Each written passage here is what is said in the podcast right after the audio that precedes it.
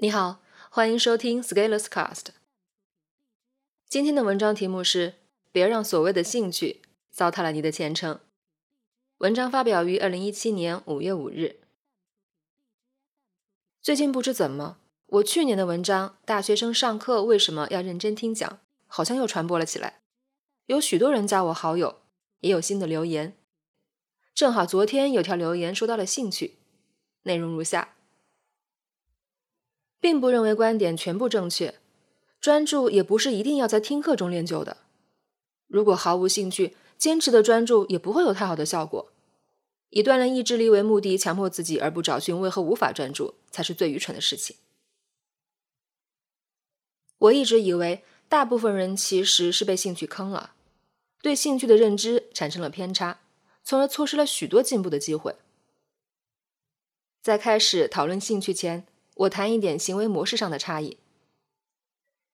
牛人和菜鸟的一个重大区别在于，牛人更倾向于关注事实，但是菜鸟倾向于抒发观点。前者会先看事情本身是怎么样的，不急于得出结论；但是后者往往急于表态，着重表达自己是否同意、是否认可、是否正确，然后说出自己认为事情应该是怎样。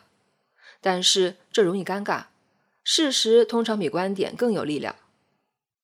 再说兴趣，有一句话叫“兴趣是最好的老师”。我们在成长过程中或多或少都感受到兴趣对我们的指引。我曾经对英语有兴趣，驱动了我的学习，于是增加投入。时间多了以后，又能得到更好的成绩，于是走进了正向循环。沿着这个逻辑，当我们要做事情、学本领时，大抵会想。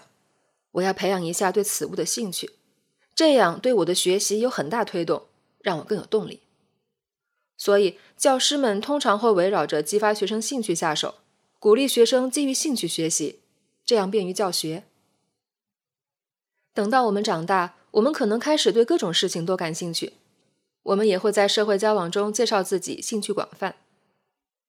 在和朋友的交流中，我们也会侧重和对方有没有共同兴趣。我以前有篇文章分析了一种感兴趣但是又是零基础的情况，参见为什么你可以容忍自己感兴趣但是零基础。兴趣一词嵌入到我们的语言系统，嵌入到思考模式中，发挥深刻的影响。那你有没有想过，兴趣到底是什么？查一下百度百科的词条，兴趣指性质，对事物喜好或关切的情绪。它表现为人们对某件事物、某项活动的选择性态度和积极的情绪反应。兴趣在人的实践活动中具有重要的意义，可以使人集中注意力，产生愉快、紧张的心理状态。如果我们的兴趣是指一种心理状态，那问题就来了。问题一：我们能不能自己给自己创造兴趣，而非等待自己正好感兴趣？经常有人对我说：“生活很迷茫，不知道要选择哪一个方向。”我的统一口径是：如果你不知道自己要什么，你没有资格谈选择。同样的，如果你本身没有多少行动量，你也没资格谈兴趣。这个社会本身是一个懒人充斥的社会，懒人其实知道自己要做事儿的，因为懒人也是有良知的，但是又做不到，于是会说：“因为我没有兴趣。”所以，兴趣在大多数场合被当成不做事的挡箭牌。即使一个人深陷困境中，只要告诉自己对各种事物没有兴趣，就可以马上心安理得，不会觉得有半点异常。但是，兴趣本质是一种心理状态，而既然是状态，就是可以引导与触发的。这个培养不是来自于意外，而是来自于我们刻意的行为，就像我们的情绪一样。当我们因为某些事情触发了不良情绪的反应，我们应该做的事情是主动干预，而非放任自流，让自己的情绪波动尽量小。你想想，如果你每天都要因为一些不可控的因素影响到自己的情绪，那你和巴甫洛夫的狗有何区别？然而，大部分人的兴趣和情绪一样，其实是野生的，是原生态的。这乱象并不是好事，就像没有打理的田地。长满了杂草，指望外加管理的荒地长出果园，和让一只猴子对着键盘敲字符，却希望猴子敲出一部《诗经》来，难度不分上下。其实我们要做的事是根据需要产生兴趣，想喜欢谁就喜欢谁，而不是等待某个神灵给予指示，突然发现自己兴趣附体。至于如何做，我打算写一篇关于第一反应的文章，谈一下这个问题。问题二：没有兴趣真正能成为我们不做一件事情的理由吗？我不爱谈兴趣的另外一个原因就是。我觉得很多时候兴趣其实是非常不靠谱的，因为兴趣的及时性、短视性未必能让我们过上我们真正值得的生活。因为很多时候你自己也不知道谁把你的兴趣勾起了，所以如果你由着兴趣来，其实挺危险的。想象一下，大部分小孩小时候爱玩，如果这时候家长不撵着你去学习，甚至打一顿，很多人就玩物丧志了。想象一下，如果要做到一件事情，需要 A、C、D 三方面合力才能有所成，但是这个时候你只对 A 有兴趣，而忽略了 C 和 D，那按兴趣做事其实是把你坑了，你会陷入一直在努力就是没成效的低水平重复建设中。当我们真正要成长的时候，我们的逻辑应该是：需要做什么我就做什么，需要学什么我就学什么。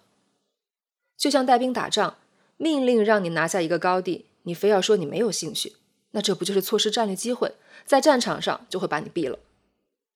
其实对大多数学习者而言，我们都处在需要处处积累的全面扎实基础阶段，而这个时候挑食，更有可能的结果就是营养不良。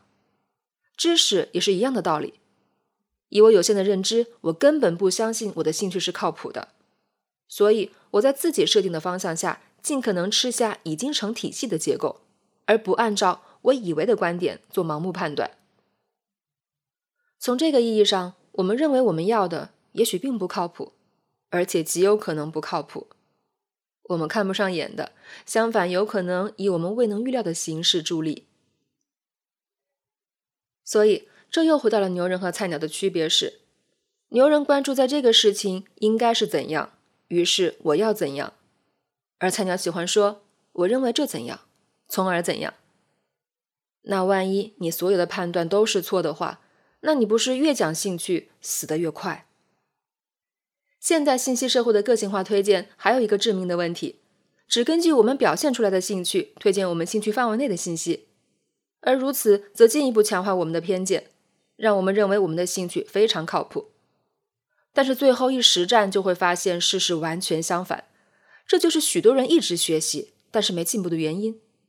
只看你自己感兴趣的，只学你一眼能看懂的，只听自己爱听的，只能成为自己最菜的。